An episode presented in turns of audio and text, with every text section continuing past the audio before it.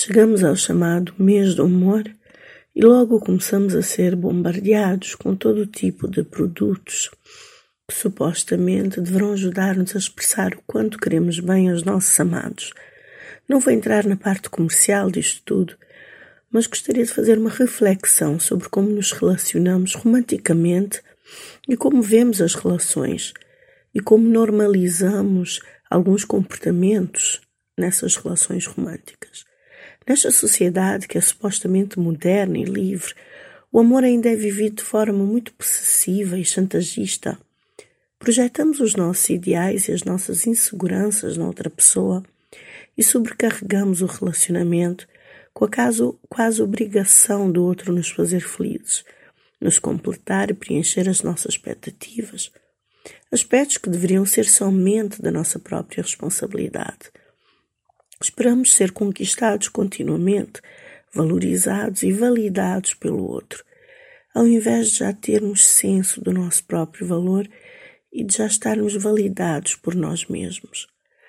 Temos um medo visceral de amar abertamente o outro, pois nos sentimos extremamente vulneráveis e expostos, com medo da rejeição, medo de perder o afeto da pessoa, o respeito e o que acreditamos ser o nosso status no relacionamento. Então há imensos jogos e disputas de poder que na verdade nos afastam do objetivo primordial que era amar e confiar neste ser humano com quem nos sentimos bem.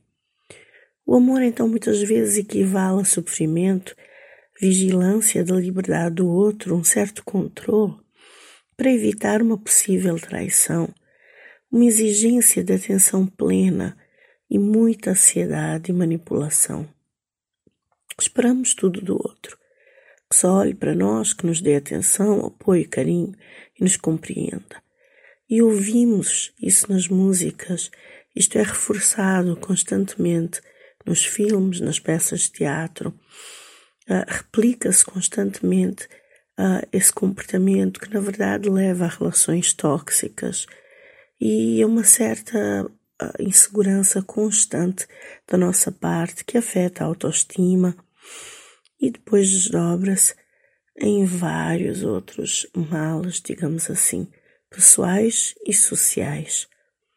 O amor é uma energia de bem-estar, de doação, de serenidade e de paz, não de controle, desconfiança e agressão.